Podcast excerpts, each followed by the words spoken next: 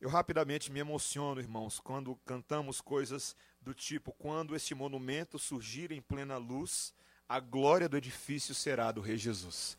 Esse é o motivo pelos quais nós nos reunimos domingo após domingo para ouvir a própria voz de Deus falar aos nossos corações. E certamente temos a convicção absoluta, porque Ele promete na Sua palavra, de que todas as vezes que ela é anunciada, nós ouvimos a voz de Deus. A minha pergunta para você neste momento é: você está pronto para ouvir a voz de Deus neste momento? Por isso eu peço a você que abra a palavra do Senhor no livro de Lucas, capítulo 9, versículo 1 a 9. Se você está nos visitando nessa noite, nós aqui na igreja nós pregamos em série. Nós temos ah, esse hábito de pegar livros inteiros da Bíblia e fazer pro, pregações expositivas em livros inteiros. E agora à noite nós estamos fazendo a série de Lucas. Se você deseja conhecer mais sobre os outros, ah, as outras pregações dessa série, basta acessar o nosso site. Lá você pode encontrar ah, todas as pregações, você pode acompanhar e aprender ah, e entender o contexto maior no qual esses textos menores se inserem. Hoje, Lucas capítulo 9, apenas 9 versículos do 1 ao 9. Preste atenção na palavra do Senhor, receba ela com fé, com alegria, com esperança e com atenção. Tendo Jesus convocado os doze, deu-lhes poder e autoridade sobre todos os demônios e para efetuarem curas. Também os enviou a pregar o reino de Deus e a curar os enfermos. E disse-lhes: Não leveis para o caminho nem bordão, nem alforge, nem pão, nem dinheiro, nem deveis ter duas túnicas. Na casa em que entrardes, ali permanecei, e dali saireis. E onde quer que não vos receberem, ao sairdes daquela cidade, sacudi o pó dos vossos pés, em testemunho contra eles. Então, saindo, percorriam todas as aldeias, anunciando o evangelho e efetuando curas por toda parte. Então o, tetrarca Herodes soube de tudo o que se passava e ficou perplexo, porque alguns diziam: João ressuscitou dentre os mortos, outros, Elias apareceu, e outros, ressurgiu um dos antigos profetas. Herodes, porém, disse: Eu mandei a decapitar a João. Quem é, pois, este a respeito do qual tenho ouvido tais coisas? E se esforçava por vê-lo. Até aqui a palavra do Senhor. Vamos orar, irmãos. Somos apresentados nessa noite, Senhor, a descrição da missão dos doze. E que, por sua vez, Senhor, também é a missão da igreja, é a nossa missão. Queremos ser instruídos a respeito dela nessa hora, Senhor. Ensina-nos em espírito e em verdade o que significa sermos discípulos de Jesus e que o sigamos com responsabilidade e com alegria. Ajuda-nos em nome de Jesus. Amém uh, todos nós, em algum momento da vida, temos um quê de ser estudantes. Alguns de vocês atualmente são estudantes, alguns são universitários, certo? Alguns de vocês estudam em outras faculdades, alguns de vocês fazem uh, cursinho. E eu lembro na minha época de uh, UNB, uh, logo que eu entrei na UNB, você é forçado pelo sistema de matrícula a procurar matérias nos outros cursos, porque no seu curso não funciona muito bem. Você não consegue as matérias que você precisa tantas vezes. Eu lembro que nos primeiros semestres eu fiquei impressionado com matérias que existiam na UNB e eu não sabia que era possível existir matérias com esses nomes. Introdução aos estudos vikings. Qual é a validade desses estudos para nós, brasileiros? Eu até agora me pergunto. Introdução ao teatro de marionetes. Esse deve ser divertido. Né? Técnicas de relaxamento e de contato com o eu interior por meio de artes manuais. E essa aqui, queridos, que eu vou falar não foi na UNB, mas eu fiquei sabendo que existe uma universidade que oferece psicologia das experiências humanas excepcionais. E um dos módulos, um dos tópicos dessa matéria, e não é mentira isso, queridos, eles estudam os caça-fantasmas. É verdade isso. Vai entender. Existe hoje todo tipo de ensino e instrução no nosso mundo, não é verdade? Nós vivemos numa sociedade pós-moderna e plural. O conhecimento aflora, como a própria palavra de Deus nos escreve, que seria uma característica dos últimos dias. O conhecimento e a sede por conhecimento seria uma das um dos grandes motos e temas da sociedade. Nós vemos isso claramente no mundo ocidental. Se você termina a sua graduação hoje, logo você é forçado, ou pelo menos pressionado pela sua família e amigos, a fazer uma pós-graduação. Terminou a pós, faz um mestrado, depois um doutorado, depois um pós-doutorado, depois você vira o Papa, alguma coisa do tipo. Mas, queridos, nós precisamos entender que, ainda que na vida secular, ou naquelas vocações que nos parecem ser seculares, eventualmente nos tornemos estudantes, fato é que na vida cristã, eu e você somos eternos estudantes. Eternos estudantes. Nenhum de nós alcançou todo o conhecimento a respeito de Deus a ponto de poder dizer: olha, já aprendi tudo o que tinha e não vou mais para a igreja nem para a escola dominical, porque afinal de contas eu já estou lá. Nenhum de nós é capaz de fazer isso. Mesmo o apóstolo Paulo, no livro de Romanos, ele afirmou claramente: quão insondáveis são as riquezas do Senhor. Quem conheceu a sua mente? Nós somos chamados, queridos, para sermos eternos aprendizes do Senhor. E isso se dá nas nossas vidas por meio do discipulado. Quando o Senhor Jesus Cristo convocou discípulos, ele convocou uma série de alunos, de estudantes que na universidade do Senhor Jesus deveriam se destacar. Eles não poderiam ser medíocres, eles não poderiam apenas ficar na média, mas eles deveriam se dedicar absolutamente, absolutamente. Eles tinham que ter boa nota. E o curso que o Senhor Jesus Cristo ofereceu para a vida inteira desses discípulos, que é o que ele oferece para nós nessa noite, é resumido e os seus princípios são apresentados de forma introdutória nesses nove versículos, que são uma verdadeira introdução à metodologia do discipulado. Esse é o curso que o Senhor Jesus Cristo está fazendo conosco nessa noite.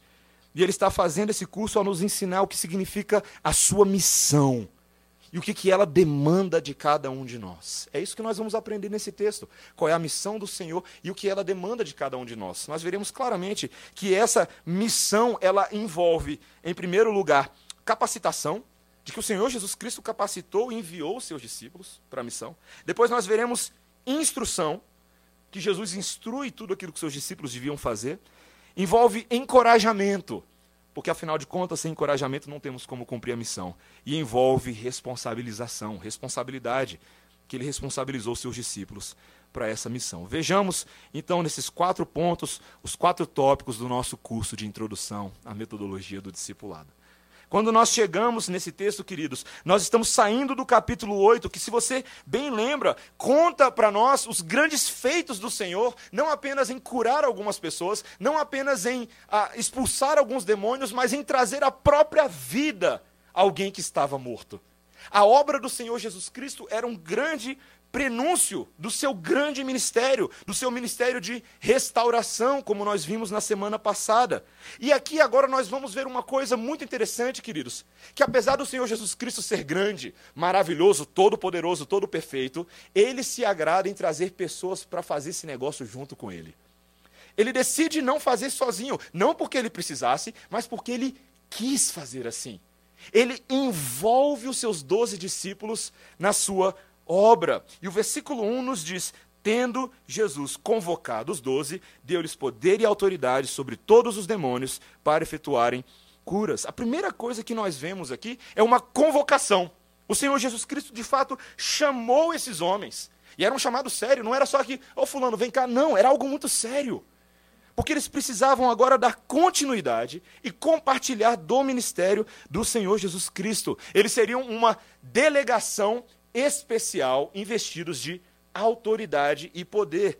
Quando você recebe num país, por exemplo, as Olimpíadas, como nós tivemos nesse último ano, nós recebemos várias delegações, não é verdade? Se você andou ali pelo aeroporto de Brasília, às vezes esbarrou num povo assim um pouquinho diferente de você, não é verdade? Delegações das Olimpíadas. E o que, que significam delegações? São atletas investidos de autoridade dos comitês esportivos dos seus países para representá-los representar suas nações nas diversas modalidades esportivas. E é um negócio muito sério. Não é qualquer atleta que vai para lá. Não é qualquer mané que fala assim, ah, eu sou igual a Daiane dos Santos e eu vou lá representar o nosso país. Não.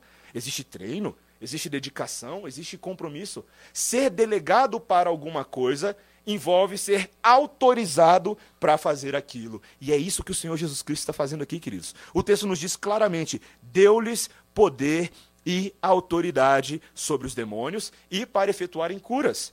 Nós vimos que era exatamente isso que o Senhor Jesus Cristo vinha fazendo até agora. Não era verdade? Anunciando o evangelho do reino, cuidando dos pobres, expulsando demônios e realizando curas. E agora esses discípulos vão fazer exatamente as mesmas coisas. Meus irmãos, que responsabilidade, hein? Que responsabilidade. Agora, o Senhor Jesus Cristo está falando: não sou eu mais que vou fazer, vocês vão fazer. Vocês vão lá e vão cumprir exatamente, tintim por tintim, o que eu tenho feito até agora. Sabe, meus irmãos, nós precisamos entender o que, a, o que, que é essa delegação. Esses homens se tornam apóstolos. Apóstolos significam comissionados, pessoas que tinham uma responsabilidade de carregar o ministério de Jesus. No Novo Testamento, essa, esse apostolado e posteriormente os pastores e bispos da igreja recebiam aquilo que nós chamamos de ordenação. A ordenação é a autorização para fazer aquilo que Cristo ordena esses, esses ordenados a fazer. As coisas que eles fazem são únicas e especiais. A pregação desses homens, a cura de enfermos era autoritativa. É por isso, meus irmãos, que assim como os apóstolos faziam, nós na igreja fazemos também. Nós temos homens que são ordenados para os ofícios. Nós temos pastores, presbíteros e diáconos. Alguém outro dia ah, me perguntou assim: Mas, pastor, por que, que só você prega? Eu fiquei um pouquinho ofendido com isso. Porque não está gostando? Não, está tão ruim assim.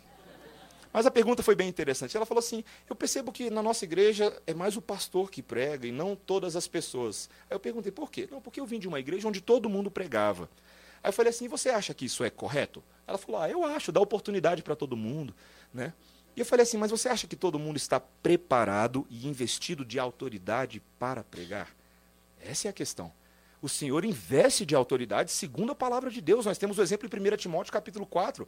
O presbitério impunha as mãos sobre pastores para que eles recebessem autorização, para que fizessem aquilo de acordo com a sã doutrina, com o espírito da palavra de Deus. O grande problema que nós vemos nesses dias, e eu e você sabemos disso muito bem, é que tantas pessoas que não são investidas para isso têm bagunçado a vida de muitas igrejas. Falam o que pensam, a doutrina flui da cabeça, não tem o ensino. Aí é o, argumento que ela utilizou assim. Mas por que, que você acha que os discípulos podiam pregar? Eles nunca foram para um seminário? Eu falei, ah, então os discípulos nunca foram para um seminário? O que, que foram os três anos que eles caminharam com Jesus? O seminário deles foi o melhor do mundo. Eles caminharam com o próprio Mestre. E eles eram investidos pelo Mestre para essa. A missão era muito séria. Olha o versículo 2: também os enviou a pregar o reino de Deus e a curar os enfermos. A missão era serem representantes do reino para anunciar o reino. O reino era chegado. Uma mensagem de arrependimento, uma mensagem de que o Messias estava entre eles. Não era qualquer pregação. Era uma pregação muito séria. Meus irmãos, esses se tornaram os primeiros missionários do Novo Testamento. É curioso porque quando eu e você pensamos sobre missionários, normalmente é naquela época do ano que tem uma conferência missionária na igreja, aí vem alguém que nunca ouviu falar o nome, a primeira coisa que ele fala na igreja é Luar Beitubá, né? Ele fala alguma coisa na língua da tribo a qual ele, ele trabalha. E você pensa que isso é missionário. Missionário é alguém que vai para um lugar muito longe, que eu nunca vou, trabalha numa tribo cujo nome eu não sei pronunciar e faz um monte de coisa lá e todo ano eu tenho que dar dinheiro para ele uma vez por ano. Mas não é isso que é missionário. Esses homens eram missionários neste exato momento. Eles receberam uma missão. E a missão era logo ali. Eles deveriam sair pelas cidades da, das redondezas, fazendo a obra de Cristo. Meus irmãos, nós precisamos entender claramente nessa noite de que a igreja do Senhor é missionária de que nós não somos apenas chamados a enviar alguns, sim, para longe para pregar a palavra de Deus, mas nós somos chamados para fazer a missão. Aquilo que esses apóstolos estão fazendo aqui agora passa a caracterizar o dia a dia da igreja posteriormente. A igreja que evangeliza, a igreja que prega, são os braços e pernas e mãos e olhos do corpo de Cristo que se espalham por aí fazendo missão. Quando nós vemos a grande comissão lá em Mateus 28, nós vemos exatamente isso.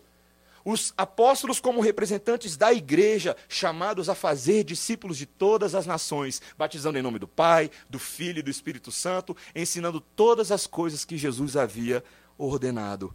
Meus irmãos, a única maneira que nós vemos que podemos cumprir essa missão, o texto nos diz, é se nós formos capacitados para isso. Precisamos da autorização de Deus e, acima de tudo, do seu poder. Sabe de uma coisa, meus irmãos? Nós, como igreja do Senhor, precisamos orar pelo poder de Deus. É impossível cumprir essa missão se o seu poder não nos acompanhar. Se de fato o favor, a graça e a misericórdia do Senhor não for sobre nós, a missão é muito difícil. Ela não é fácil.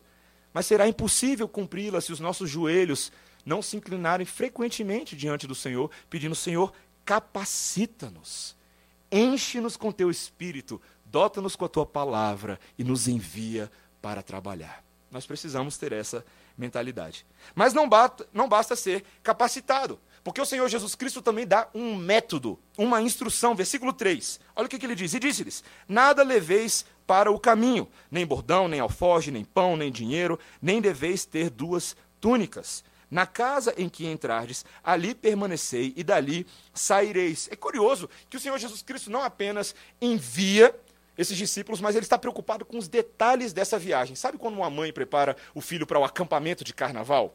E ela faz a mala do filho e ela fala: Filho, escova o seu dente todo dia com essa escova. Sua escova está aqui. Passa cotonete, passa fio dental também. O Senhor Jesus Cristo se preocupa com os detalhes desses discípulos, inclusive a maneira como eles andariam por aí. Primeira coisa que o Senhor Jesus Cristo ele fala, ele dá uma dica sobre como eles deveriam carregar as coisas. Versículo 3: Não levem nada para o caminho, nem bordão, nem alforge, nem pão, nem dinheiro, nem deveis ter duas túnicas. Eles deveriam carregar no corpo apenas o necessário e não um monte de tralha. Qual que era a ideia? Como nós veremos aqui no capítulo 9 em diante, eles deveriam estar leves para a viagem, ágeis, rápidos. Eles tinham muito terreno para cobrir, muita cidade para ir. Você sabe que quando a mala é muito grande e fica presa no aeroporto, dá dor de cabeça, não é verdade? Esses homens deveriam estar preparados, prontos, sem bordão, sem nada. Levem apenas o essencial: uma bolsa, uma mochila para carregar provisões. Isso é suficiente. Tá, senhor, e como é que a gente resolve agora o problema da hospedagem? Né? Porque o hotel às vezes sai caro. Vocês serão hospedados nas próprias casas. Versículo 4, quando ele diz: Na casa em que entrardes, ali permanecei e dali saireis. Eles se utilizariam dos próprios anfitriões da cidade, da hospitalidade deles, como meio para fazerem a sua obra. Mais uma vez, queridos, isso permitia essa despreocupação, essa velocidade. Eles não estariam preocupados com contas e com coisas adicionais. Sabe, meus irmãos, o Senhor Jesus Cristo ele se preocupa muito com metodologia, porque ele se preocupa com a sua missão. Ele sabe que a missão é importante e logo a nossa metodologia deve estar adequada à missão. Veja que a missão do Senhor Jesus Cristo não envolve somente o que eles deveriam fazer, mas também a maneira como eles deveriam se conduzir, a ética desses discípulos. Olha que coisa interessante, o testemunho que eles estão dando ao agir dessa maneira ao agir assim, isso mostrava que o Messias não tinha vindo para oferecer riqueza aos seus seguidores, mas uma vida simples, de mútua dependência. Já imaginou se os discípulos estivessem saindo por aí para pregar o evangelho cheio de iPod, fone de ouvido, todo tchan, todo resolvido na vida? E aí o povo olha e fala: Ah, isso é ser um seguidor de Jesus, eu topo. É ter uma vida toda transformada, um carro do ano, quem sabe fotos no Instagram, fotos no Facebook, uma vida para mostrar. Mas não é disso que o Senhor Jesus Cristo está falando. A vida dos discípulos é uma vida simples. É uma vida desapegada, porque o reino deles não é desse mundo. O nosso reino é celestial, é de uma outra esfera. Essa simplicidade forçava os próprios discípulos a confiar no poder de Deus e não nos seus recursos. A provisão viria do Senhor, ele lhe iria levantar todos os recursos necessários para que cumprissem a missão.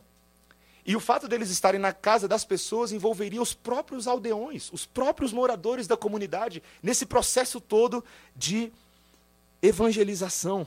Sabe, meus irmãos, falar sobre método evangelístico é muito importante, porque hoje existe muitas, ah, o que nós chamamos de agências para-eclesiásticas. Eu não sei se você já ouviu essa expressão hoje antes, mas significa que existem vários grupos, várias pessoas que se espalham por aí, cada um com o seu método para tentar pregar Jesus. Você tem as quatro leis espirituais, você tem lá os panfletinhos, você tem uma série de coisas e as pessoas usam toda a sua criatividade para alcançar pessoas. Mas a grande pergunta é: será que o Senhor Jesus Cristo tem um método que sobrepõe-se sobre todos os outros métodos?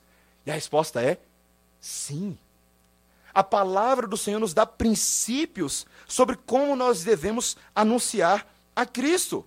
Em 1 Tessalonicenses, no capítulo 1, versículo 5, o apóstolo Paulo disse assim: preste atenção, porque o nosso evangelho não chegou até vós tão somente em palavra, mas sobretudo em poder no Espírito Santo e em plena convicção, assim como sabeis ter sido o nosso procedimento entre vós. O procedimento conta, a maneira como nos portamos, a nossa conduta. Pedro, lá no capítulo 3, versículos 15 e 16 da sua primeira epístola, que nós citamos hoje pela manhã, ele diz assim: Vocês devem estar sempre preparados para responder a todo aquele que pedir razão da esperança que há em vós, fazendo, preste atenção, preste atenção, fazendo todavia com mansidão e temor, com boa consciência, de modo que naquilo que falam contra vós, fiquem envergonhados os que difamam o vosso bom procedimento em Cristo. Meus irmãos, a forma como nós nos conduzimos, a maneira como nós apresentamos o Evangelho, não apenas nossas palavras, mas o todo da nossa vida, testemunha da verdade de Deus. Tantas pessoas não entendem isso na evangelização. Eles pensam assim: olha, basta eu saber os argumentos certos. Né? Eu leio um livro de apologética aqui, um livro de evangelismo aqui, aí eu tenho os argumentos certos, e aí eu derrubo as ideias dos ímpios, eu mato eles, eu piso na cabeça deles. Mas não é assim que funciona, meus irmãos. A maneira como nos portamos prega a Cristo também, reforça a mensagem. Estratégias de evangelização contam, principalmente aquelas que o próprio Senhor Jesus Cristo determina para nós. Não basta somente isso também. Não basta ser capacitado nem instruído. Devemos ser encorajados. Versículo 5, leia, veja comigo. E onde quer que não vos receberem, ao sairdes daquela cidade, sacudi o pó dos vossos pés em testemunho contra eles. Então, saindo, percorriam todas as aldeias, anunciando o evangelho e efetuando curas por toda a parte. Meus irmãos, nem tudo era um mar de rosa. Sim, ia ter hospitalidade, sim, eles iam receber comida nas casas, mas certamente esses discípulos seriam rejeitados. Não foram poucas vezes, se você já leu o livro de Atos antes, não foram poucas as vezes em que homens e mulheres das cidades por onde eles iam fechavam a porta na cara dos discípulos. Eles eram perseguidos, eles eram lançados em prisões, eles foram caluniados, eles foram uh, sofreram toda sorte de agrura por parte das pessoas que habitavam naquelas cidades. Meu irmão, ser missionário não é fácil. Ser missionário não é fácil. E nós devemos reagir apropriadamente. No caso aqui, a reação ela é, ela é, bem estranha, porque o Senhor Jesus Cristo vira para os seus discípulos e diz assim: Olha, quando vocês forem numa cidade e eles não receberem a mensagem, sabe o que vocês vão fazer? Vocês vão bater o pé, a poeira do pé. Da onde que veio esse negócio? Da onde ele tirou essa ideia? Havia uma prática entre os rabinos e entre os judeus que todas as vezes que eles passavam por uma região, que era uma região de gentios, uma região considerada impura, eles faziam isso para eliminar as impurezas. Era um símbolo. O Senhor Jesus Cristo agora está transformando esse símbolo étnico num símbolo espiritual. Aonde eles rejeitarem a mensagem do Messias, vocês devem bater a poeira dos pés. Era um sinal do julgamento de Deus para contra aqueles que rejeitam o evangelho. Lá em Atos 13, no, cap... no versículo 51, Paulo passou por essa situação. O texto nos diz que os judeus levantaram perseguição contra Paulo e Barnabé e os expulsaram do seu território. Eles foram chutados para fora que nem cachorro morto. Mas o que, que aconteceu? Então Paulo e Barnabé, sacudindo contra aqueles o pó dos pés, partiram para a próxima cidade, que era Icônio. Olha que interessante, queridos. Isso ilustra visualmente esse julgamento de Deus sobre a cabeça daqueles que rejeitam a verdade. Tantas vezes nós ouvimos relatos de pessoas e de missionários, inclusive, que contam que a experiência no campo nem sempre é uma experiência de adesão. Né? Parece que a gente se acostumou com os missionários que só contam no sucesso. Nossa, eu preguei num dia, se converteram 10 mil. Foi uma benção, foi um negócio de doido lá. Mas não é assim que acontece na maioria das vezes. Na maioria das vezes, missionários trabalham anos a fio, pregando fielmente a palavra de Deus, tantas vezes para que apenas um, ou dois, ou três aceitem aquela mensagem. Sabe, meus irmãos, nós precisamos entender que a rejeição faz parte da pregação do Evangelho. E a pergunta é: será então que quando uma pessoa rejeita, deu errado? Será que realmente quando alguém não aceita a mensagem de Cristo é porque o nosso plano foi ruim, porque o nosso método foi frustrado? E a palavra de Deus nos lembra que não. Sabe, meus irmãos, porque eu vou falar uma coisa muito dura agora. E vou falar uma coisa que eu falo na minha aula de evangelização lá no seminário, logo no primeiro dia. E quando eu falo isso, o pessoal abre um olhão desse tamanho. E o pessoal fica escandalizado. Pastor! Né? O pessoal fica. O motivo pelo qual eu e você evangelizamos e pregamos a Cristo. O primeiro motivo não é a salvação de almas. Eu vou repetir, sei que é difícil. O primeiro motivo pelo qual eu e você evangelizamos e pregamos a Cristo não é a salvação de almas. O primeiro motivo pelo qual eu e você pregamos a Cristo é a glória de Deus e a fidelidade para com a verdade de Deus. Esse é o primeiro motivo. O segundo motivo é a salvação de almas. Sabe por quê, meus irmãos? Deixa eu explicar. Porque se o nosso primeiro motivo é a salvação de almas, e logo tantas almas não se convertem quando eu e você pregamos, nós achamos que o evangelismo falhou, que pifou. Mas, meus irmãos, o evangelismo nunca falha. Sabe por quê? Porque Deus sempre é glorificado na pregação da palavra. Sempre. A verdade de Deus, quando é exposta fielmente, sempre traz glória a Deus. Sempre seja na salvação do perdido, seja na condenação do perdido. Isso é difícil às vezes para a gente entender, mas Deus que governa sobre todas as coisas, que é juiz sobre toda a terra, é glorificado em todas as circunstâncias, seja na alegria da salvação, e é de fato o que nós queremos, não é verdade? Mas também quando pessoas rejeitam essa mensagem, porque Deus sempre será soberano e juiz sobre todas as coisas. Isso é um fato. Sabe, tantas vezes eu e você que não entendemos isso, ficamos frustrados e decepcionados porque as nossas expectativas com relação à missão são de conversão pragmática. Os métodos de evangelização são, ó, pregou, converteu, conservação de frutos, é assim. Mas conversão não é assim, meus irmãos. Conversão tantas vezes é um processo demorado. Um lança a semente, outro joga a agulha por cima e às vezes lá na frente, 10 anos depois, 15 anos depois, o Senhor vai colher o fruto dessa semente. É um processo. Filhos que têm expectativas sobre a conversão dos seus pais. Pais que têm expectativas sobre a conversão dos seus filhos. Não desistam. Ainda que ele não se converta quando você dê um livro para ele de cara ou leia uma passagem de Paulo, saiba que a palavra do Senhor tem efeito cumulativo e muitas vezes a longo prazo. Não desista. Às vezes, né, alguns já me falam assim: "Poxa, eu acho que o meu pai não é um eleito para salvação". Minha mãe não é uma eleita para salvação. Sabe o que eu falo para ele? Você não sabe disso, mané. O que você está achando? Você está achando que você é Deus para determinar quem é eleito e quem não é? Ele nunca pediu isso de você.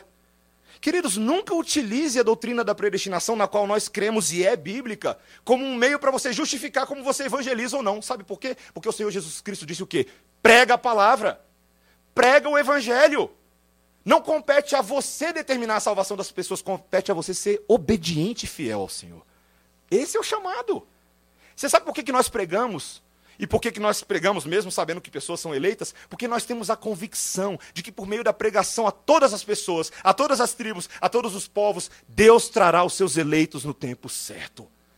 E eu e você somos coparticipantes dessa obra. Seja encorajado nisso.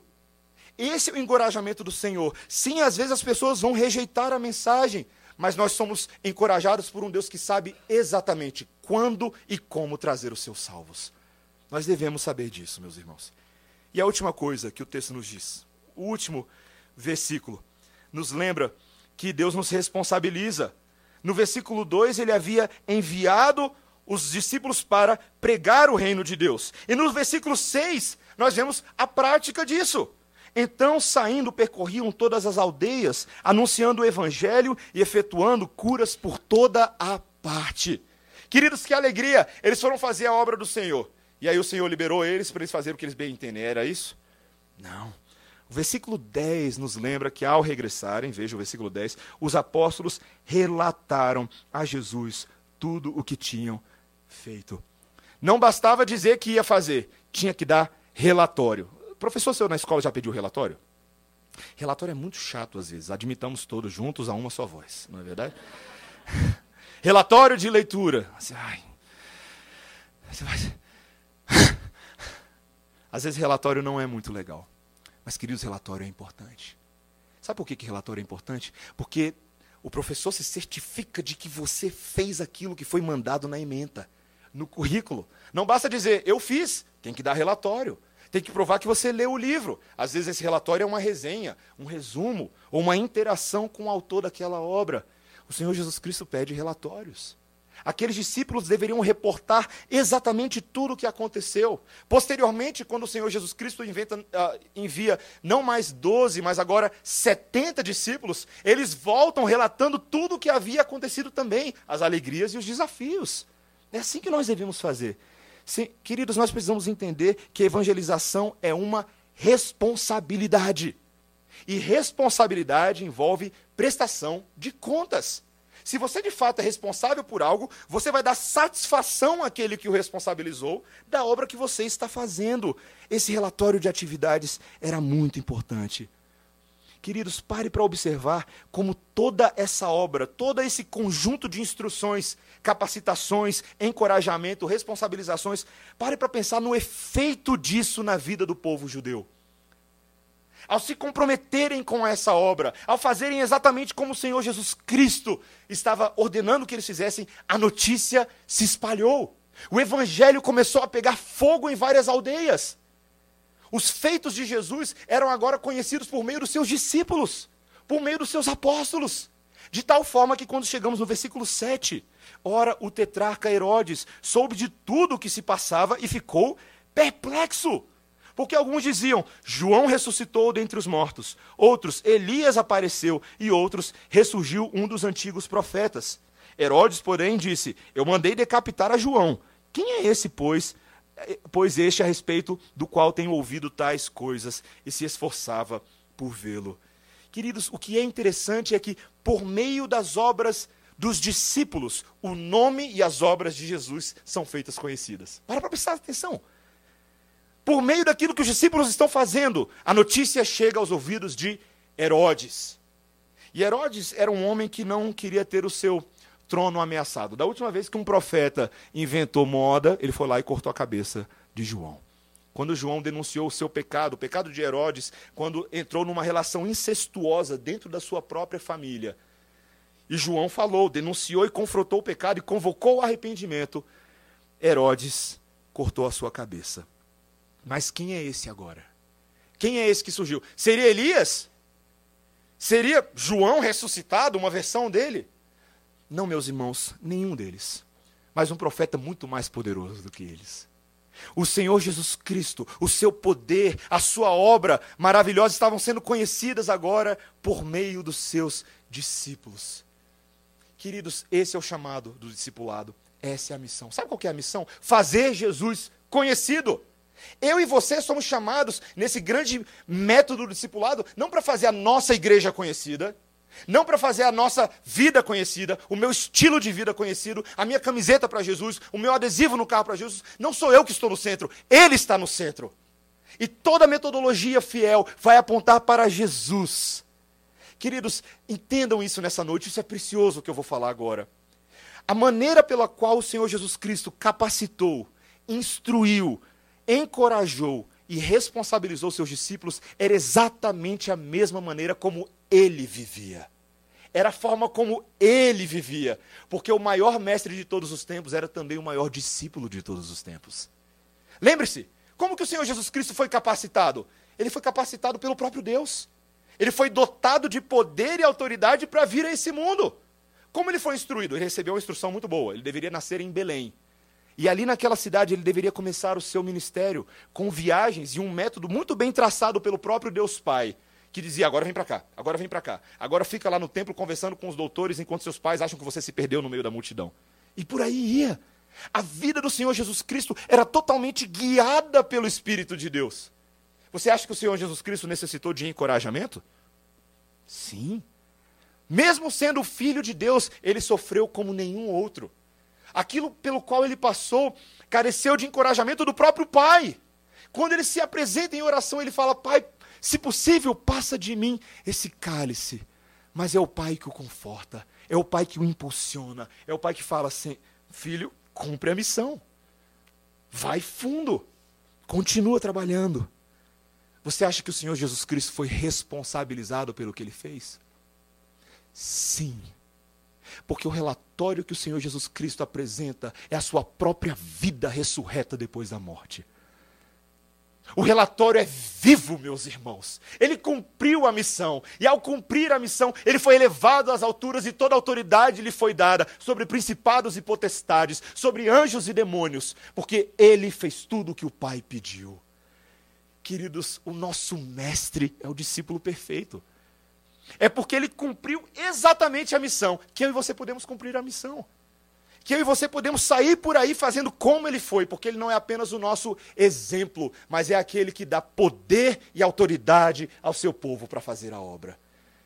Meus queridos, se eu e você lembrarmos disso hoje à noite, e amanhã, e depois de amanhã, vai ser bem mais fácil evangelizar aquele seu colega de trabalho, ou aquele parente da sua família, que tantas vezes nos intimida e nos deixa acanhados. Sabe por quê? Porque todas as vezes que você lembrar que você tem que evangelizá-lo, você não estará sozinho. Você vai lembrar que você está de gangue. Você anda, você, Deus Pai, Deus Filho, Deus Espírito Santo. E ai dos outros para cima de vocês. Porque, meus irmãos, o projeto e o plano do Senhor é Deus com o seu povo. É Deus agindo por meio do seu povo. E não há porquê, meus irmãos, nós sermos intimidados. Timidez não está com nada. Queridos, Deus não nos tem dado espírito de covardia, mas de poder, de amor e de moderação. Sejamos ousados, meus irmãos. O curso de introdução à metodologia do discipulado é um pouco difícil. Tirar uma nota boa nele não é muito fácil. Mas sabe qual que é a nossa grande ajuda? O Senhor Jesus Cristo dá cola na prova.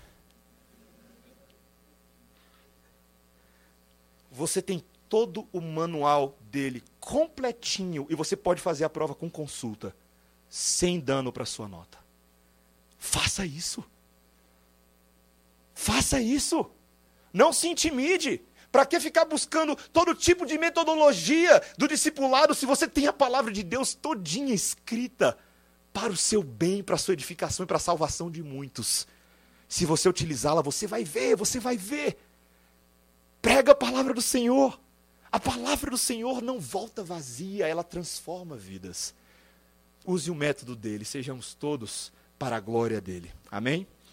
Vamos orar, queridos.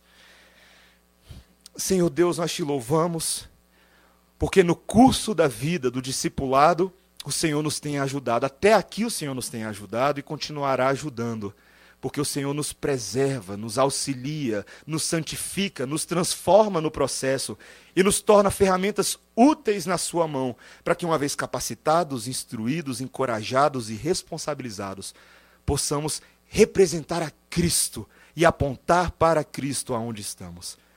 Senhor, ajuda a tua igreja nessa noite, cada um de nós, a sermos fiéis embaixadores teus. Não somos assim tão bons, Senhor, mas temos um Deus que é muito bom e muito poderoso. Nele nós confiamos e depositamos a nossa esperança em nome de Jesus. Amém. Vamos ficar de pé, irmãos.